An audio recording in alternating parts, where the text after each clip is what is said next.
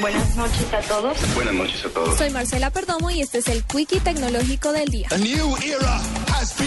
Google lanzó una versión actualizada de su popular aplicación de mapas para los smartphones y tabletas con Android que permite compartir ubicaciones de personas con familiares o amigos. El nuevo software está disponible en la tienda online de Google y una versión adaptada para los iPhone y iPads se comercializará en el App Store de Apple, según el director de Google Maps, Daniel Graff. Las mejoras en la nueva versión de Google Maps incluyen la posibilidad de obtener información sobre el estado de las carreteras y sobre los mejores itinerarios para llegar a los destinos seleccionados.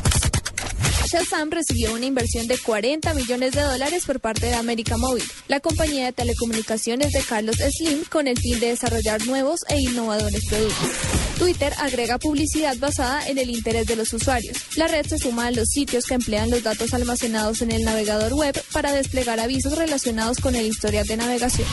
El equipo de desarrolladores de Google Glass anunció que añadió en sus gafas un buscador más completo para que sus usuarios puedan visitar sitios web y buscar nuevos contenidos en modo manos libres. Microsoft reveló que piratas informáticos atacaron algunos ordenadores con un error de Windows. Aunque la empresa no reveló detalles del hecho, simplemente aseguró que cibercriminales habían lanzado ataques selectivos. Silencio, no hablemos del asunto. Para la nube, Marcela Perdomo, Blue Radio.